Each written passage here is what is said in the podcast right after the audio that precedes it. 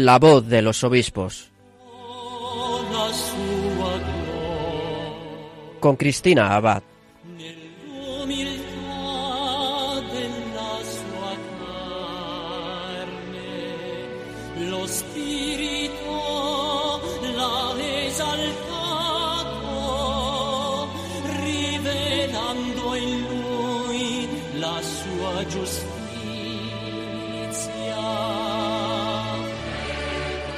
Buenas noches, queridos oyentes de Radio María.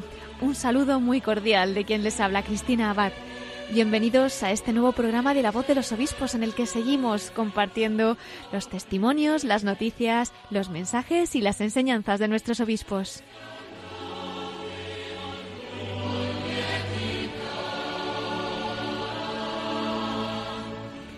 El programa de hoy va a tener un formato especial y es que hoy vamos a dedicar nuestra emisión a abordar diversos temas de interés social que a todos nos preocupan, ¿no? Estos temas como son la eutanasia, el aborto, la fornicación, la pornografía. Sabemos que muchos de ustedes están esperando respuestas, ¿verdad? Que aclaren tanta confusión que nos llega pues muchas veces a través de los medios de comunicación, redes sociales o la sociedad misma en la que vivimos.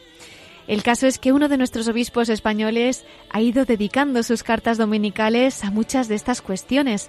Puede que algunos las hayan leído en su página web del obispado, otros en los medios online.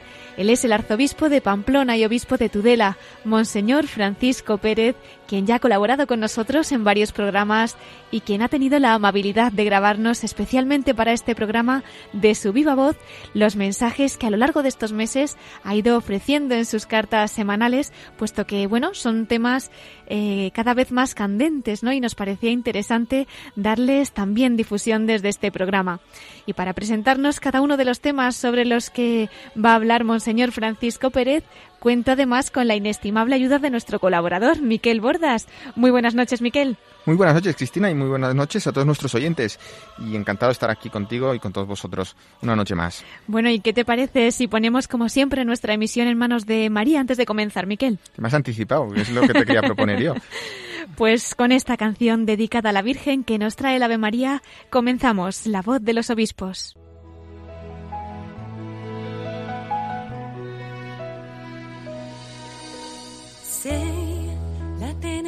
Tenerezza di una madre,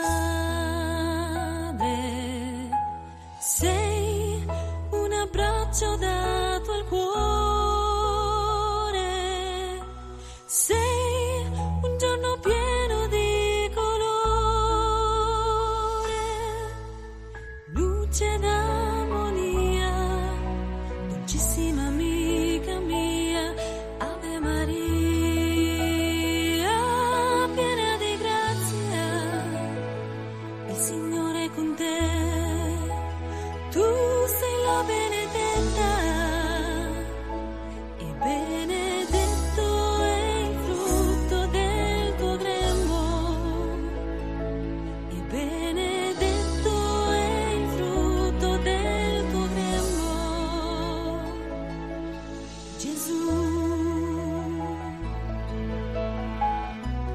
Y continuamos en la voz de los obispos en este programa especial en el que Monseñor Francisco Pérez, arzobispo de Pamplona y obispo de Tudela, nos va a hablar sobre diversos temas de actualidad que para muchos pues están siendo una gran preocupación en los días que vivimos. Miquel, ¿con cuál de estos temas que nos va a comentar Monseñor Pérez vamos a empezar? Cuéntanos. Pues Cristina, ya que estamos ya a mitades del mes de septiembre, eh, que muchos niños ya han comenzado las clases y algunos padres no lo están teniendo fácil en determinadas materias de los colegios, como es la clase religión, para poderla elegir, ¿eh? Eh, yo creo que podemos empezar escuchando la reflexión que el arzobispo Pamplona y obispo de Tudela nos va a hacer sobre si es necesaria la formación religiosa, porque esta formación religiosa es para nosotros y para los padres, sobre todo para sus hijos, tan importante, entre otras cosas, para luego poder abordar e iluminar todas estas materias eh, desde una visión de fe, pero que no contradice para nada, al revés, complementa eh, también una visión natural de razón sobre la, la, actualidad, sobre las cosas. Pues claro que sí, Miquel, muy apropiado además para estos días. ¿Qué opina Monseñor Francisco Pérez sobre este asunto? Pues yo creo que vamos a escucharlo también, ¿verdad? Claro que sí, Cristina. ¿Es necesaria la formación religiosa? Víctor Frank, famoso neurólogo y psiquiatra fundador de la logoterapia, lanzaba la siguiente pregunta. ¿Qué ocurre cuando un enfermo se pregunta por el sentido real de su sufrimiento? Y tras un silencio conmovedor responde, está manifestando la grandeza del ser humano que nunca deja de preguntarse sobre el sentido de su existencia. Esto nunca lo haría un animal irracional, no, pero un individuo de la raza humana sí, contestaba con contundencia. Como bien señaló Víctor Frank, el ser humano no deja de cuestionarse no sólo el sentido de la vida, sino el de la muerte, el del sufrimiento, el del mal.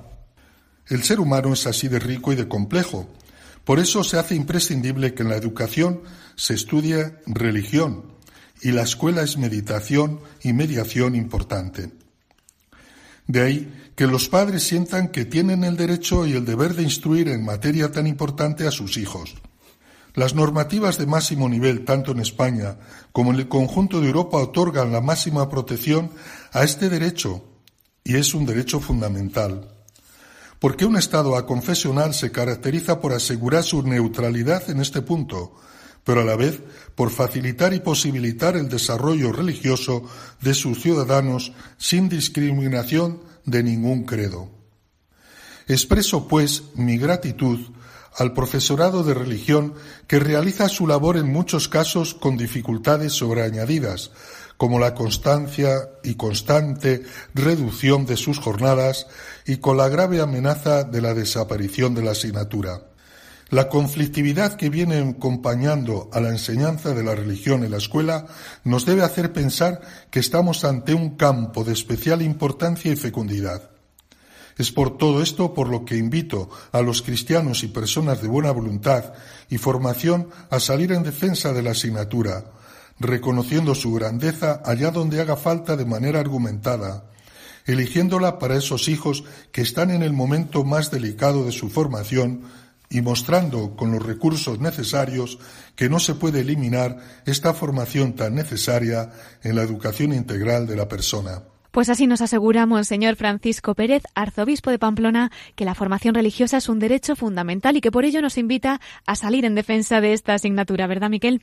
Exacto, y a pesar de las dificultades que pueden estar encontrando los profesores y los alumnos y sus padres, no hemos de perder la esperanza, pues como dice don Francisco Pérez, estamos ante un campo de especial importancia y fecundidad. Eso es, y tan importante para la formación de la persona, ¿verdad? ¿Qué te parece, Miquel, si profundizamos un poco más en este concepto de persona? Porque por todo lo que vamos a ir tratando hoy, yo creo que es importante asentar las bases y tomar conciencia de que, como remarca don Francisco Pérez, la persona humana es sagrada, ¿no? Sí, yo creo que en el concepto de persona, en entenderlo bien, eh, nos jugamos también el, eh, la actualidad y el futuro. Y precisamente en la carta de Monseñor Pérez, que dedica a este tema, nos advierte de unas consecuencias de entender mal el concepto de persona, que es la cultura del descarte, según palabras del Papa Francisco.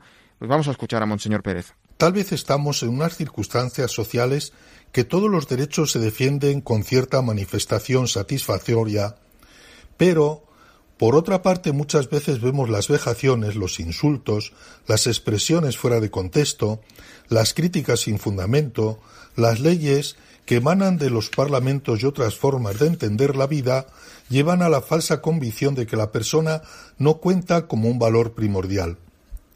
Es la cultura del descarte de la que habla muchas veces el Papa Francisco. Desde la antigüedad y a la luz de la filosofía se decía Homo sacra res homini. El hombre es cosa sagrada para el hombre, decía Séneca. Nada hay más grande y sagrado que el ser humano. La razón fundamental es porque en él está la imagen de Dios. Ya desde el inicio tiene su propia configuración. Aristóteles decía que el embrión humano es algo divino, en tanto que es un hombre en potencia. La revelación cristiana nos ayudará mejor a comprender y entender lo profundo de estas afirmaciones y que muchos filósofos no conocieron pero intuyeron. La persona humana es sagrada por su origen. Desde los primeros párrafos de la Biblia podemos comprobar que Dios Creador modela una porción de arcilla como si fuera un alfarero y le infunde un aliento de vida, el espíritu inmortal. El hombre no es un producto de la materia sin más, como muchos quieren pensar. Dice el catecismo, la imagen divina está presente en todo hombre, resplandece en la comunión de las personas a semejanza de la unión de las personas divinas. Dotada de alma espiritual, de entendimiento y de voluntad, la persona humana está dotada desde su concepción ordenada a Dios y destinada a la bienaventuranza eterna. Ante el relativismo que impera en nuestra época, no se entiende este modo de creer y de analizar la existencia del hombre. El ser humano existe como fruto de la casualidad y nada ni nadie tiene que ver con su origen. Graves afirmaciones que lo único que aportan es autodestrucción y fomentan el nihilismo, forma en la que sostiene que la vida carece de significado objetivo o de valor intrínseco. Es decir, la vida y la persona no valen para nada. Ante estas ofuscaciones y análisis negativos, con mucha más fuerza hemos de afirmar que la persona es sagrada por naturaleza. No hay vida humana inútil por más que nos quieran convencer que la vida es medible según la ideología de turno. Toda persona cualquiera que sea su estado físico o psíquico está señalada por un designio misterioso de amor que trasciende y va más allá del autodominio imperante del inmanente nihilismo.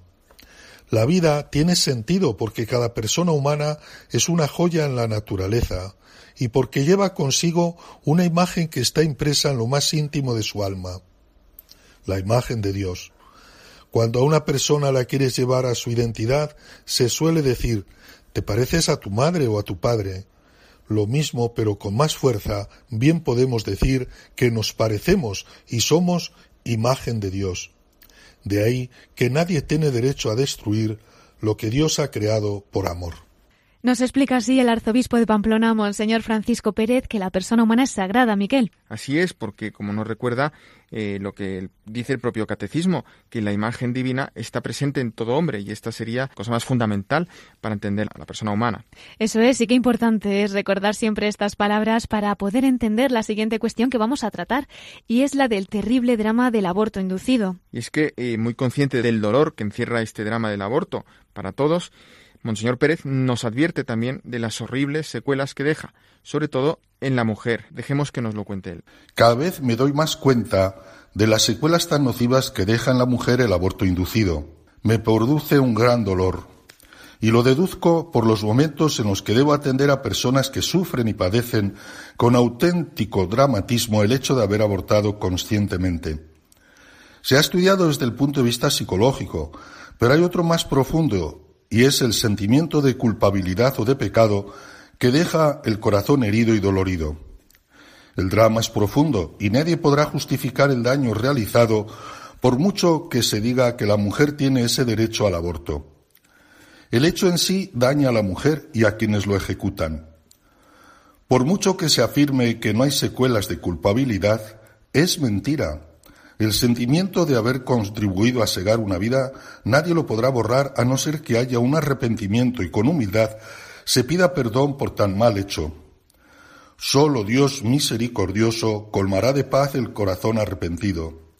Ni la sociología, ni la psicología, ni las ideologías que apoyan el aborto, ni los aparentes derechos para ejecutarlo, ni las leyes que la prueban, podrán eliminar el drama interior que afectiva y anímicamente se produce en quien ha caído en esa aberración.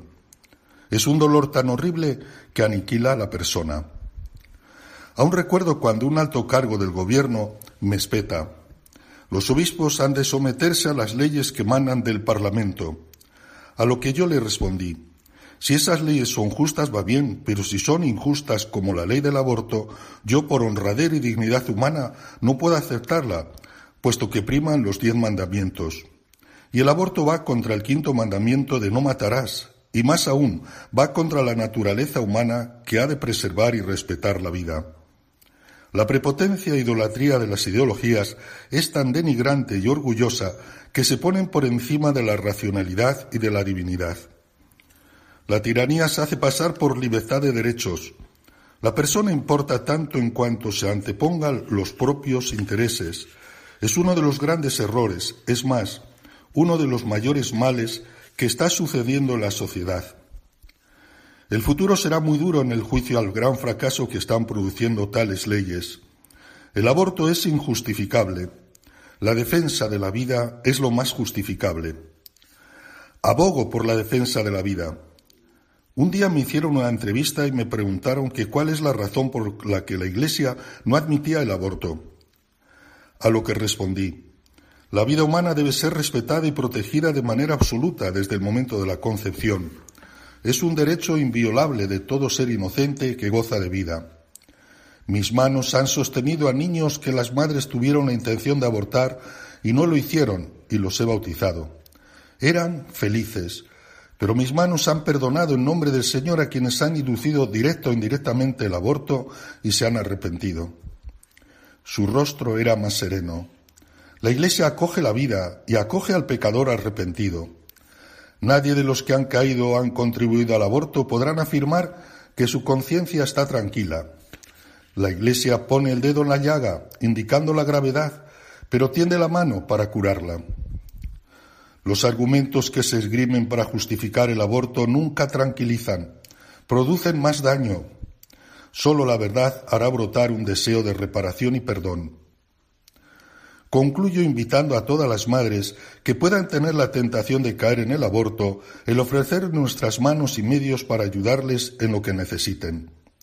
En la diócesis hay muchos que trabajan para rescatar la vida que hay en el seno de la madre y se les ofrece un seguimiento hasta el momento que llega a la luz la nueva criatura esperada. Esto me hace recordar lo que dice la madre del famoso italiano Andrea Bocelli, un gran cantante y tenor y músico italiano, y que reveló en una entrevista televisiva cuando estuvo embarazada, los médicos le recomendaron abortar a su hijo, porque nacería con una enfermedad congénita. Sin embargo, ella se negó. Dice así, recuerdo cuando los médicos me dijeron, abórtalo, tu hijo será ciego. Me aconsejaron abortar, pero no lo hice. Quise contar esta historia para dar fuerza a las familias que afrontan situaciones similares a aquella por la que yo y mi familia vivimos. La generosidad Dios siempre la bendice y con creces.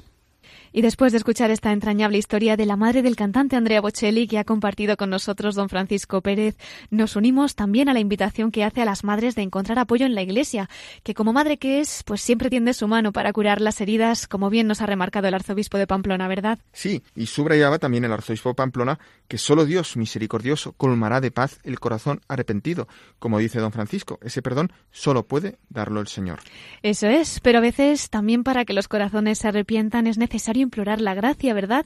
Por eso, si te parece, Miquel, vamos a pedir ahora por tantas madres que están sufriendo las heridas derivadas del aborto inducido, ¿no? Y para reflexionar un poco, si también a modo de oración, pues vamos a escuchar ahora una canción de Felipe Gómez. Él dedica esta canción a implorar el perdón del Señor precisamente a, a las madres, ¿no? Que han abortado. Es muy dura, hay que decirlo, porque hace una comparación del sufrimiento del bebé que es asesinado con la misma pasión de Jesús. Pero es muy bonito porque este paralelismo, pues llena también de esperanza el saber que, como dice este cantante, todos estos niños reciben ya en la vida eterna pues ese amor de la Virgen y que ellos perdonan y que aman de todo corazón a sus madres de la tierra. La vamos a escuchar.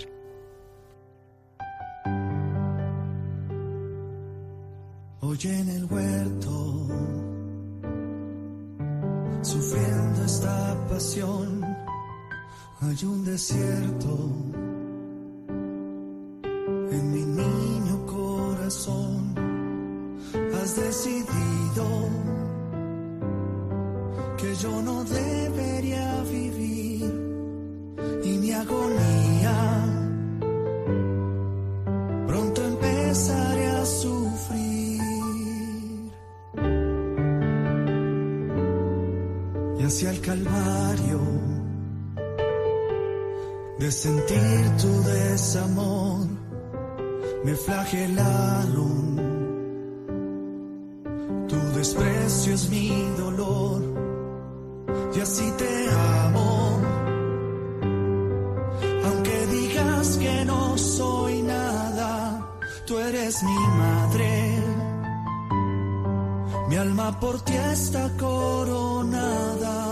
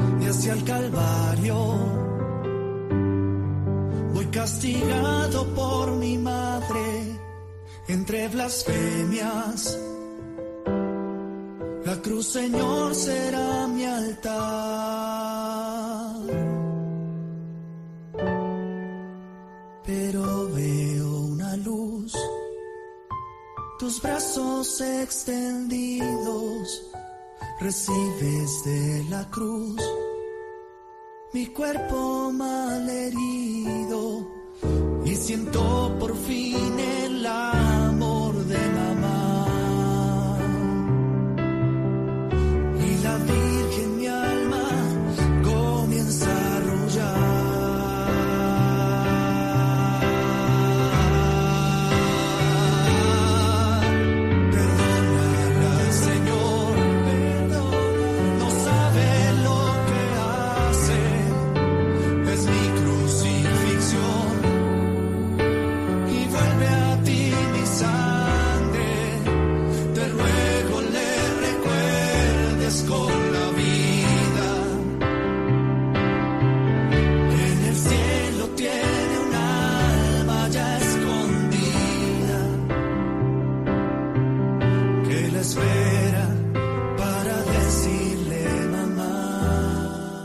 Estás escuchando La voz de los obispos con Cristina Abad, Radio María.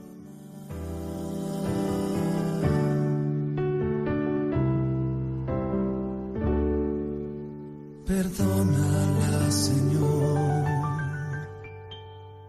Pues unidos en esta oración por la vida y especialmente por las madres, vamos a dar paso a otros temas sobre los que nos previene el arzobispo de Pamplona.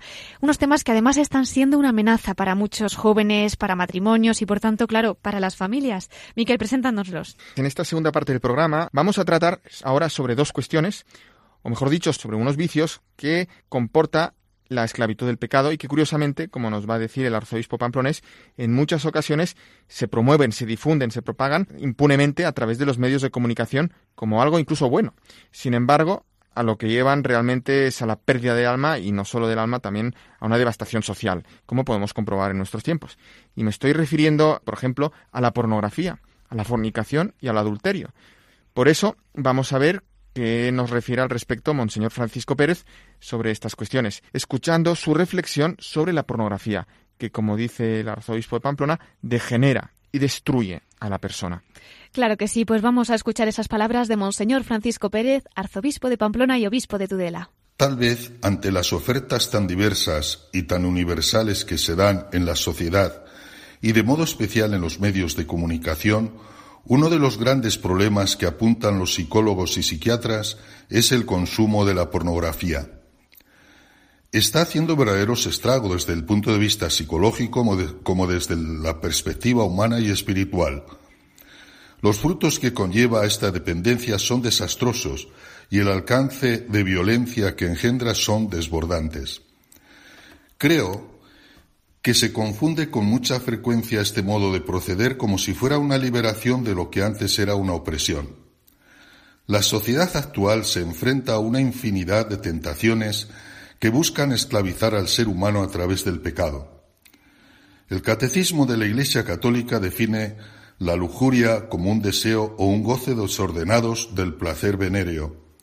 El placer sexual es moralmente desordenado cuando es buscado por sí mismo, separado de las finalidades de procreación y de unión. Primero, La pornografía daña al cerebro. Es como una droga que crea adicción y es muy difícil de erradicar. Se consume y siempre se quiere más y nunca se sacia. Cuanto más se consume, más grave es el daño al cerebro. Crea una situación en la que la persona se enfrasca y se aficiona de tal forma que el cerebro no tiene capacidad de reaccionar con libertad. Está atado como la presa en la trampa.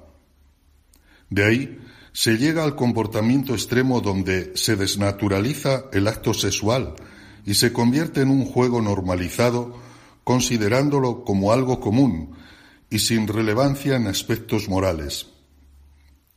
Sigue diciendo el Catecismo en el número 2354. Atenta gravemente a la dignidad de quienes se dedican a ella, actores, comerciantes, público, pues cada uno viene a ser para otro objeto de un placer rudimentario y de una ganancia ilícita.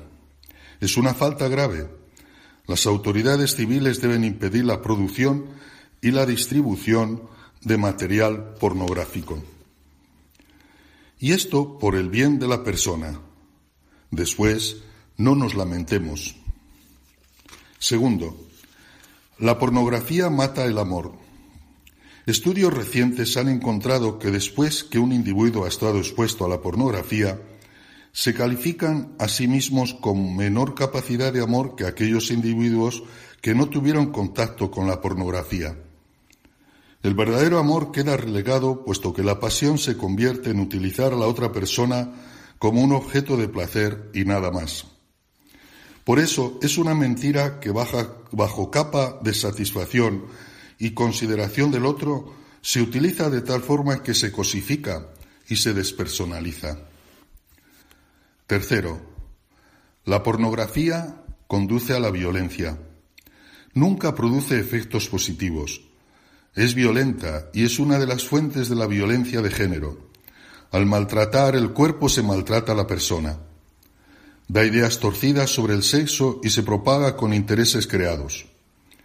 Los medios de comunicación están, a través de los móviles o tabletas, propagando el fenómeno del sexting, envío de contenidos eróticos. Es un grave momento que requiere poner freno, pues de lo contrario se llegará, como ya sucede, a perder la dignidad humana. El auténtico humanismo nada tiene que ver con este pecado muy grave que se ha convertido en un divertimento. Así nos advierte el arzobispo de Pamplona sobre el peligro de la pornografía, avisándonos de que además daña el cerebro como una droga que crea adicción, de manera que el cerebro pues no tiene capacidad de actuar con libertad, nos dice, pero además, como nos ha remarcado, mata el amor y además cosifica a la mujer. Exacto. Y además ya nos ha dicho, eh, Monseñor Pérez, que eh, conduce, llega a conducir a la violencia, empezando por la del propio cuerpo, que puede llevar a la violencia respecto al otro. Y esto va relacionado, Miquel, con el segundo punto que vamos a abordar. Así es, Cristina, porque Monseñor Francisco Pérez también denuncia en otra carta, en otro mensaje, el pecado de la fornicación y el adulterio. Sí, sí, eh, el pecado de la fornicación y el adulterio. Nos dice que estos son uno de los pecados que más daño hacen al ser humano en todos los sentidos y también en un sentido social, ¿eh? porque el hombre nunca, la mujer nunca están solos. Si te parece, vamos a dejar que él mismo nos lo explique. Claro que sí. Escuchamos a Monseñor Francisco Pérez, arzobispo de Pamplona. Uno de los pecados que más daño emocional, espiritual y psíquico hace al ser humano es la práctica de la fornicación, la lascivia y el adulterio. Se ha puesto de moda el ejercicio de la sexualidad como si de un juego placentero se tratara y las consecuencias son muy nocivas. Los medios de comunicación lo presentan muchas veces como un modo de divertirse y como una forma de realizarse la persona. La Sagrada Escritura, que da sentido común y humanidad, nos puede enseñar mucho. Dice, el que cava una fosa se cae en ella, y al que derriba la tapia le muerde una serpiente. Eclesiastés 18. Todo lo que podamos evitar revertirá en bien, pero todo lo que permitamos de forma pendenciera revertirá en mal. La realidad es testaruda y ante tal situación no podemos volver la cabeza como si de nada se tratara. La ingenuidad al pensar que todo es válido es signo de necedad y si no utilizamos la sabiduría se camina por un precipicio mortal. Es muy difícil de hacer comprender y entender que el pecado sigue existiendo, puesto que se piensa que ha sido superado y es un residuo del pasado. Con mucha superficialidad se niega lo evidente y se aplaude aquello que está desintegrando ciertas formas de vida que lesionan profundamente la genuina antropología de la persona. La Sagrada Escritura muestra la verdad sin errores, los caminos de ciencia sin engaños y la experiencia de la sabiduría sin ambajes. Y tanto es así que por mucho que se le quiera contradecir, se vuelve contra uno mismo si no la obedecemos. Así dice San Pablo, vivamos decentemente como a la luz del día, no en orgías y borracheras, ni en inmoralidad sexual y libertinaje, ni en disensiones y envidias. Más bien, revistámonos del Señor Jesucristo y no nos preocupemos por satisfacer los deseos de la naturaleza pecaminosa. En la sociedad actual, la lascivia o lujuria se ha convertido en un gran negocio económico. Desde las carteleras a los anuncios y en televisión se usa el sexo desmedido como un cebo para atraer la atención del público. En el Sermón del Monte Jesucristo habló con palabras muy severas sobre el adulterio y la lujuria, desafiándonos a hacer todo lo posible para evitar ser víctimas de los deseos pecaminosos y desenfrenados que lo único que producen es degeneración moral y distorsión psíquica. Jesucristo también advierte, Moisés también dijo, no sean infieles en su matrimonio. Pero ahora yo les aseguro que si un hombre mira a otra mujer con el deseo de tener relaciones sexuales con ella, ya fue infiel en su corazón. ¿Está diciendo Jesucristo en este pasaje bíblico que no hay diferencia entre el adulterio mental y el acto físico? No. Lo que está diciendo es que ambos son pecados. Y la razón es muy sencilla. Los actos se fraguan y se regulan en la mente. Un teólogo alemán decía, no puedo evitar que los pájaros vuelen sobre mi cabeza, pero sí puedo evitar que hagan nido en mi pelo. La sexualidad ha sido creada por Dios para armonizar y ejercer su fin último, que es la procreación. De ahí que el matrimonio, la unión de un hombre y una mujer, es la belleza más preclara de la creación y es la expresión más hermosa donde se constituye una familia. La sexualidad tiene sus raíces en el plan creador de Dios, pero la lujuria tiene sus raíces en la depravación humana. El mismo San Pablo advertía, pues la naturaleza pecaminosa es enemiga de Dios siempre. Nunca obedeció las leyes de Dios y jamás lo hará. Por eso, los que todavía viven bajo el dominio de la naturaleza pecaminosa nunca pueden agradar a Dios. Todo lo que Dios ha creado es bueno, pero es malo la perversión de cómo se usa. Trastocar la naturaleza es muy peligroso y muy arriesgado. Siempre acaba mal. ¿No habrá llegado el momento de proponer como salud social las bienaventuranzas? Bienaventurados los limpios de corazón, pues ellos verán a Dios. Este ha sido el versículo más útil para aquellos que han luchado y luchan contra la lujuria y la tentación de la inmoralidad sexual. Os lo digo y os lo comento para que vivamos ciertamente agradando a Dios. Y recordándonos lo que nos dice la Sagrada Escritura, Monseñor Francisco Pérez nos advierte así de lo que conlleva el pecado de la fornicación y el adulterio. Y además, Cristina nos recuerda eh, también la belleza de la sexualidad, que sería como la contramoneda de esta denuncia. Sexualidad que ha sido diseñada por nuestro Señor eh, para la unión de los cónyuges y la procreación. Y en sintonía con todo esto, creo que ahora es el momento de ofrecer respuestas para que podamos vivir santamente en castidad, sabiendo que, como nos dice el arzobispo de Pamplona, la castidad es lo que construye lo humano y sagrado de la persona. Por eso, yo quería invitaros a escuchar la reflexión que nos ha preparado Monseñor Francisco Pérez de forma tan bella sobre la castidad. Vamos a escucharla. Conviene recuperar, sin duda, la pureza de costumbres y la pureza del corazón. No se puede destruir la hermosura que Dios ha puesto en la creación y de modo especial en la persona humana. Las consecuencias son muy elocuentes y según se busque una u otra, los frutos son distintos. Si se parte de vivir con egoísmo, se consigue amargura, malestar y vicio. La alternativa es clara, dice el catecismo, o el hombre controla sus pasiones y obtiene la paz, o se deja dominar por ellas y se hace desgraciado. Si se parte del respeto a la persona y se orienta la sexualidad con la dignidad y pureza de vida y costumbres, se llegará a la castidad que significa la integración lograda de la sexualidad en la persona y por ello en la unidad interior del hombre en su ser corporal y espiritual. La educación sobre el respeto al propio cuerpo parte desde que somos pequeños. La castidad implica un aprendizaje del dominio de sí, que es una pedagogía de la libertad humana. El dominio de sí es una obra que dura toda la vida. Nunca se la considerará adquirida de una vez para siempre. Supone un esfuerzo en todas las edades de la vida. El esfuerzo requerido puede ser más intenso en ciertas épocas, como cuando se forma la personalidad. Si no hay esta lucha de atleta, después no nos escandalicemos.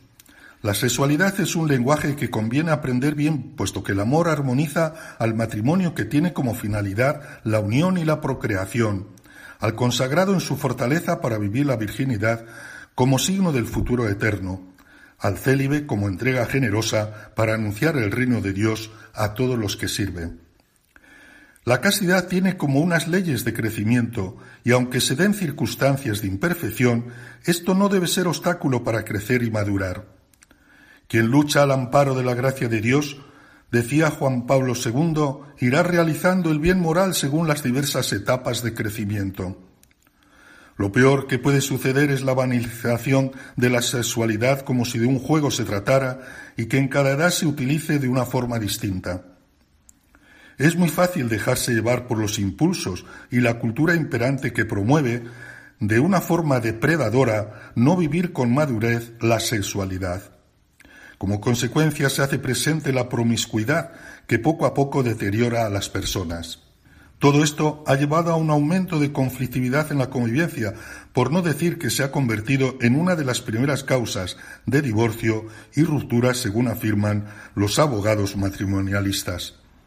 Al final, la fidelidad se desvanece y desaparece. Es el momento para proclamar sin ambigüedades y sin tapujos que la castidad representa una tarea eminentemente personal, implica también un esfuerzo cultural, pues el desarrollo de la persona humana y el crecimiento de la sociedad misma están mutuamente condicionados. La castidad supone el respeto de los derechos de la persona, en particular el recibir una información y una educación que respeten las dimensiones morales y espirituales de la vida humana. La castidad, al ser una virtud moral, se ha de cuidar con mucho esmero y es un don que Dios, con su gracia, nos ayuda a vivirla. Recemos a la Virgen María para que nos ayude en este proyecto maravilloso que dignifica a la persona y a la santidad. Y con estas razones ha expuesto Monseñor Francisco Pérez que conviene recuperar la pureza de costumbres y la pureza de corazón a través de la virtud moral de la castidad. En efecto, y precisamente eh, de esta pureza en las relaciones humanas habla esta canción que os invito también a escuchar ahora para reflexionar sobre todas estas cuestiones que nos ha ido regalando con tanta delicadeza, pero con tanta claridad Monseñor Francisco Pérez, el arzobispo de Pamplona y obispo de Tudela, que llevan precisamente a preservar la pureza de alma y cuerpo, que es en definitiva a preservar nuestra libertad. Muy bien, pues vamos a escuchar esa canción. ¿Cómo se llama, Miquel? Es de un grupo inglés, Bearsden, de New Jerusalem, la Nueva Jerusalén.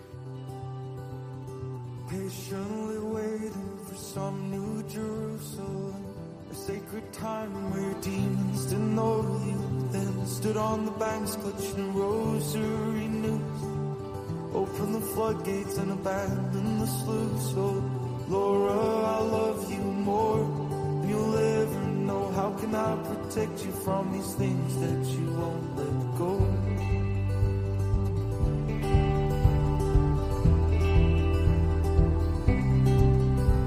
I wish I'd been older, I wish I'd been more of a guardian, a shoulder to cry upon, a brother to rely upon. I took your shelter, I didn't think twice. I owe you everything, I owe you my life. I was afraid, I ran away. Oh, I begged you to come for the skies on fire, and you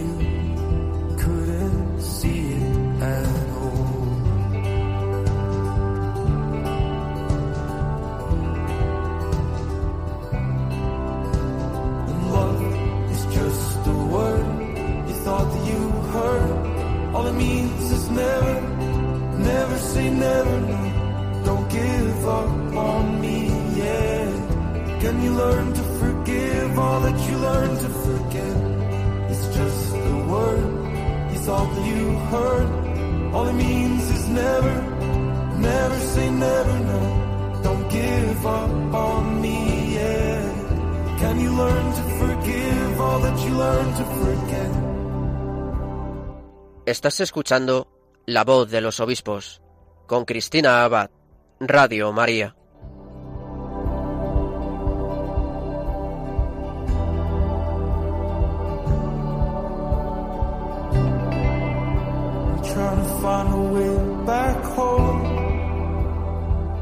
Y continuamos en La Voz de los Obispos en este programa especial que estamos dedicando a tratar temas candentes de actualidad con esas reflexiones que el arzobispo de Pamplona, Monseñor Francisco Pérez, nos ha preparado especialmente para este programa. Nos ha grabado varias de sus cartas semanales que ha ido publicando a lo largo de estos meses y que precisamente, pues por los temas que trata, no solo no han perdido actualidad, sino que cada día están más en auge, ¿verdad? Miquel, ya estamos en la última parte. ¿Cuáles son los temas que vamos a abordar en estos minutos? Pues Cristina, de forma tan sustanciosa como la hace el arzobispo de Pamplona y obispo de Tudela, Monseñor Francisco Pérez, vamos a seguir eh, ahora hablando de esta defensa de la persona humana que, como ya nos ha remarcado varias veces Monseñor Pérez, es sagrada. Así vamos a meditar sobre dos aspectos que en la sociedad cada vez más se están destruyendo.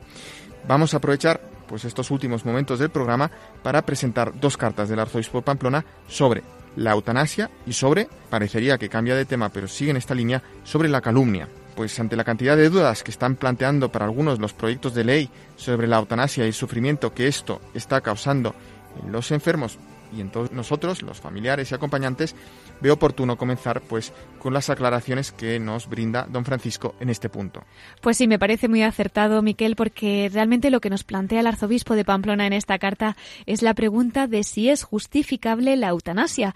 La mayoría de nuestros oyentes, pues creo que lo tienen claro, pero todos necesitamos los argumentos de nuestra Santa Madre Iglesia para poder defender la vida, ¿no? Como la defiende don Francisco Pérez. Vamos a escucharlo. Una de las preguntas que se suelen hacer actualmente es la siguiente. ¿Se puede justificar la eutanasia? ¿Es justa? Y a renglón seguido se añade, si el paciente quiere acelerar su muerte, ¿por qué se le va a impedir? Es libre de hacerlo. Son los mismos razonamientos, aunque con matices distintos, de aquellos argumentos que se enarbolan respecto al aborto. La Organización Mundial de la Salud define la eutanasia como aquella acción del médico que provoca deliberadamente la muerte del paciente. La eutanasia se puede realizar por acción directa, proporcionando una inyección letal al enfermo o por acción indirecta, no proporcionando el soporte básico para su supervivencia. En ambos casos, la finalidad es la misma, terminar con una vida enferma. Esta acción sobre el enfermo con la intención de segarle la vida se llamaba, se llama y objetivamente se llamará homicidio. La dignidad de la vida humana es importantísima y nadie tiene derecho de lesionarla y menos de maltratarla. El hecho de nacer y el de morir es un derecho que todos tenemos. No se puede considerar dignos o indignos según las circunstancias aleatorias cuando vengan dadas por el interés personal o social. El ser humano es excepcionalmente digno tanto si nace, vive o muere. Legalizar la eutanasia demuestra que se busca una falsa razón que contradice la lógica y el sentido común. Es una derrota a la auténtica y más profunda racionalidad. No hay argumentos para poder afirmar que la eutanasia está justificada de per se por mucho que legislen los parlamentos o se inventen los médicos como justificación. Por tanto, dice el Catecismo de la Iglesia Católica en el número 2277, una acción o una omisión que de suyo o en la intención provoca la muerte para suprimir el dolor constituye un homicidio gravemente contrario a la dignidad de la persona y al respeto del Dios vivo, su Creador. El error de juicio en el que se puede haber caído de buena fe no cambia la naturaleza de este acto homicida, que se ha de rechazar y excluir siempre.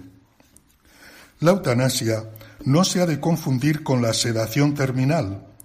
Sigue afirmando el Catecismo de la Iglesia Católica que aunque la muerte se considere inminente, los cuidados ordinarios debidos a una persona enferma no pueden ser legítimamente interrumpidos. El uso de analgésicos para aliviar los sufrimientos del moribundo, incluso con riesgo de abreviar sus días, puede ser moralmente conforme a la dignidad humana si la muerte no es pretendida, ni como fin ni como medio, sino solamente prevista y tolerada como inevitable. Los cuidados paliativos constituyen una forma privilegiada de la caridad desinteresada. Por esta razón deben considerarse legítimos. La sedación terminal es correcta únicamente cuando se busca mitigar el sufrimiento del enfermo y no cuando la finalidad es acelerarle la muerte. En este caso se trata de eutanasia activa. Conviene desenmascarar con mucha precisión las razones por las que se quiere colorear de compasión al enfermo terminal utilizando como arma la eutanasia.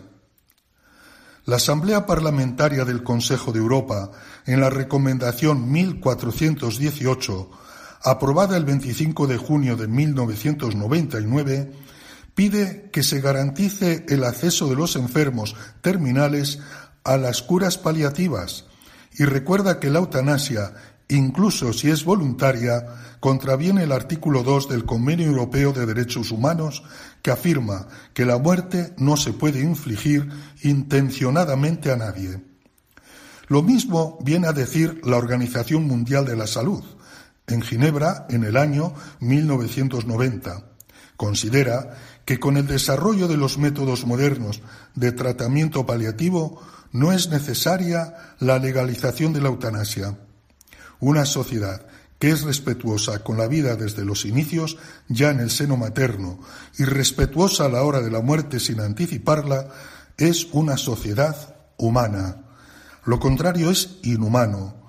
Nunca se puede justificar la eutanasia por más vueltas que se dé. Así nos recuerda Monseñor Francisco Pérez el derecho que todos tenemos a morir y a nacer y que por tanto la eutanasia es un homicidio gravemente contrario a la dignidad de la persona, ¿verdad, Miquel? Y es muy importante, Cristina, entenderlo bien, porque, bueno, creo que ha quedado bien claro que la eutanasia no está justificada bajo ningún concepto. Eso sí, nos habla también Monseñor Francisco Pérez, el arzobispo de Pamplona y obispo de Tudela, de los cuidados paliativos, que, como nos ha dicho, constituyen una forma privilegiada de la caridad desinteresada y sí son legítimos cuando no se busca la muerte prematura del paciente, porque si no, como también nos ha dicho, sería una eutanasia activa. Claro. Y bueno, ya que hablamos de caridad con la persona, pues yo creo que podemos pasar a la siguiente reflexión de Monseñor Francisco Pérez, que esta vez nos habla sobre la calumnia. Así es, Cristina. Ya que estamos en un medio de comunicación como es Radio María, no nos viene mal recordar lo que nos dice el arzobispo pamplonés sobre la difusión de noticias falsas, lo que se llaman fake news. Pero bueno, a veces no hay que irse a los medios, sino que a veces somos nosotros mismos los que tenemos que defendernos, preservar la fidelidad a la verdad en todo momento, Cristina, ¿verdad? Por supuesto, pues vamos a escuchar este mensaje del arzobispo de Pamplona sobre la calumnia. Ante tanta información que invade por todas partes, hay un gran peligro y es el de creer que todo lo que se dice es verdadero y que se atiene a las reglas del juego de la veracidad, cuando es todo lo contrario.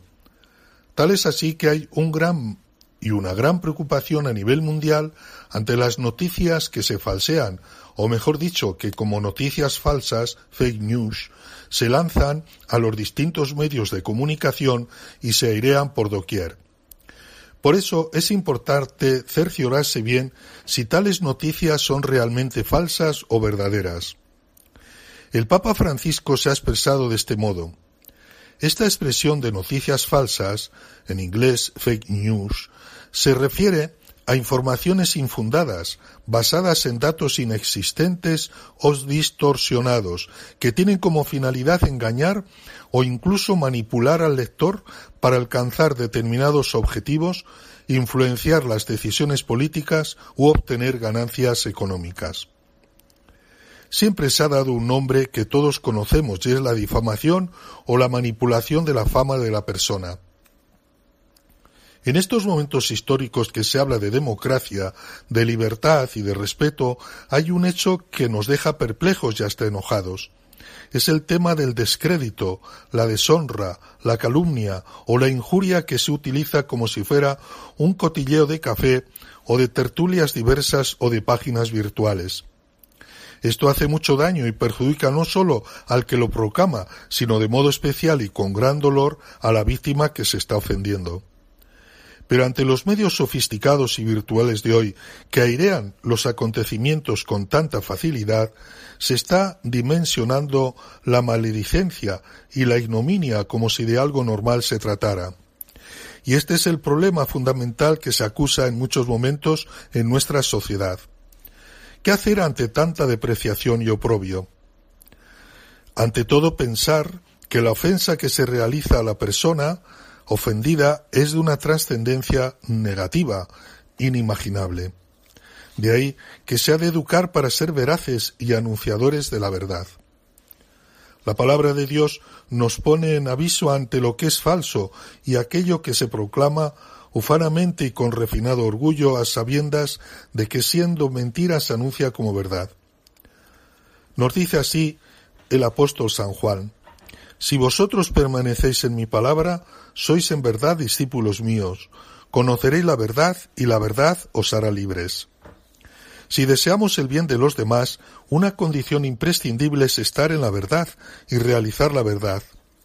Estas palabras encierran una exigencia fundamental y al mismo tiempo una advertencia, la exigencia de una relación honesta con respecto a la verdad como una condición de auténtica libertad y la advertencia además de que se evite cualquier libertad aparente, cualquier libertad superficial y unilateral, cualquier libertad que no profundida en toda la verdad sobre el hombre y sobre el mundo. Cristo aparece a nosotros como aquel que trae al hombre la libertad basada sobre la verdad, como aquel que libera al hombre de lo que limita, disminuye y casi destruye esta libertad en sus mismas raíces, en el alma del hombre, en su corazón y en su conciencia. Así lo decía el Papa Juan Pablo II en Redemptor Hominis. La libertad o se basa en la verdad o se convierte en una esclavitud apresada por la mentira. Creo que la educación tiene una repercusión importante y desde niños se ha de aprender el camino de la verdad y la honestidad.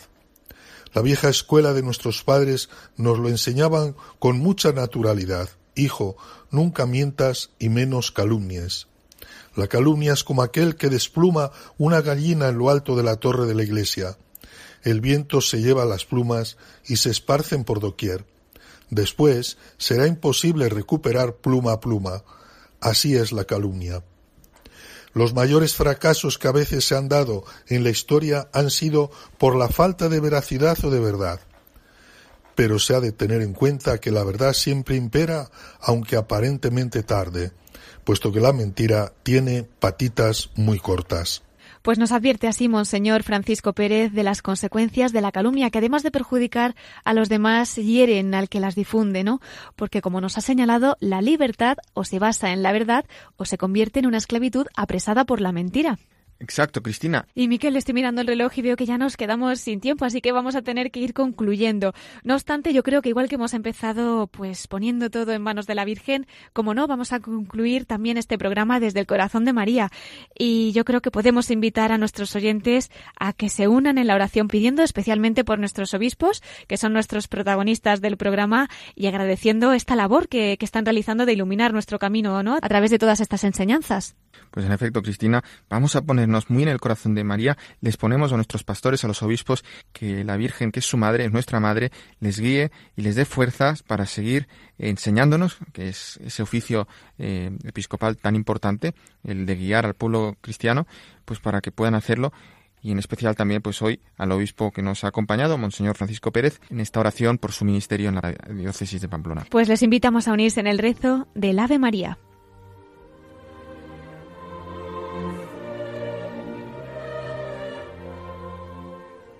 Dios te Dios salve, María, llena eres de gracia, el Señor es contigo, bendita tú eres entre todas las mujeres, y bendito es el fruto de tu vientre Jesús.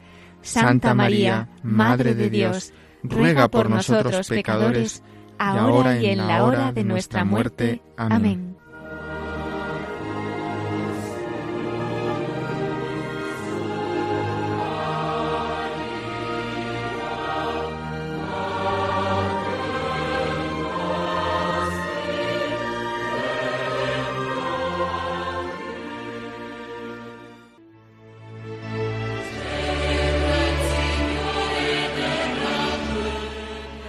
Ha llegado el momento de despedirnos de verdad, queridos oyentes. Vamos a recordarles, como siempre, nuestro correo electrónico para todos los que nos quieran escribir.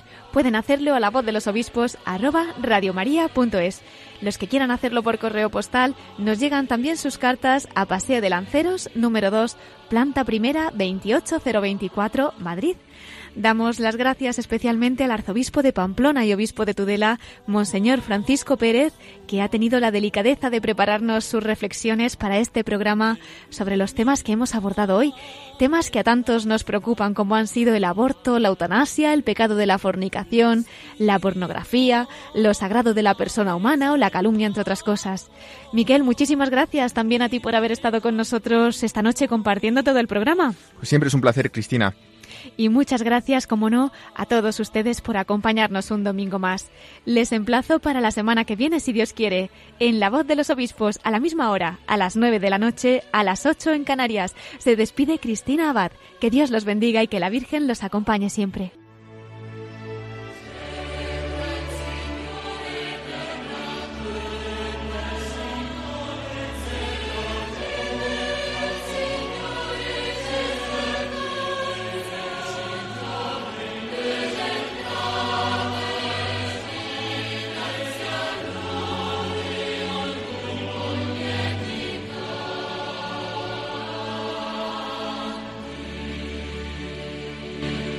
Han escuchado la voz de los obispos con Cristina Abad.